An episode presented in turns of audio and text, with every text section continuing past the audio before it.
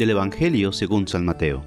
En cierta ocasión, los discípulos se acercaron a Jesús y le preguntaron, ¿quién es el más grande en el reino de los cielos? Jesús llamó a un niño, lo puso en medio de ellos y les dijo, Yo les aseguro a ustedes que si no cambian y no se hacen como los niños, no entrarán en el reino de los cielos.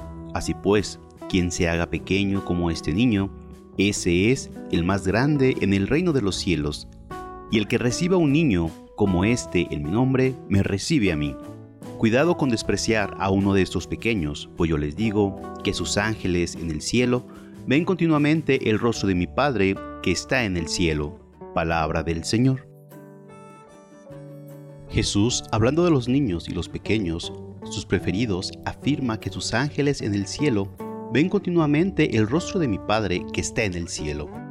No entendemos del todo lo que quiere decir, pero si entrevemos junto a la lección de sencillez que nos da, la dignidad que para Él tiene los niños, porque de alguna manera están protegidos por los ángeles o representados por ellos en la presencia y en la contemplación de Dios. Al recordar a los ángeles, nos lleva a agradecer a Dios su cercanía, que nos muestra sobre todo al enviarnos al ángel por excelencia, Cristo Jesús, pero también con los ángeles que cumpliendo su voluntad nos ayudan en nuestro camino y a la vez nos estimula a imitarlos en sus actitudes, alabando y sirviendo a Dios como nos dice el profeta Isaías y recuerda la plegaria eucarística. Innumerables ángeles en tu presencia te sirven siempre y te glorifican sin cesar o como cuando sobre Belén cantaron la gloria de Dios y la paz a los hombres, ayudando a los demás siendo ángeles custodios, a quienes más los necesitan, a nuestro alrededor y anunciadores de paz.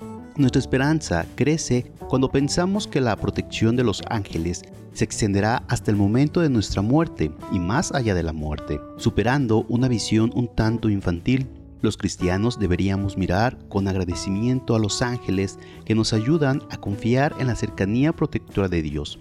San Bernardo nos invita a tener con ellos una actitud de reverencia, devoción y confianza. Cuanto la Biblia nos dice que han hecho los ángeles en la historia de la salvación, lo siguen haciendo con nosotros en nuestra vida.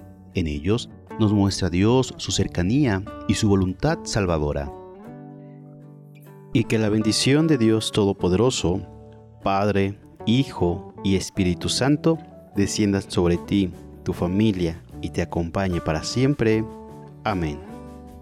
Si te gustó esta reflexión, te invito a suscribirte al canal, darle clic a la campanita y compartirlo para que más escuchen y mediten la palabra de Dios.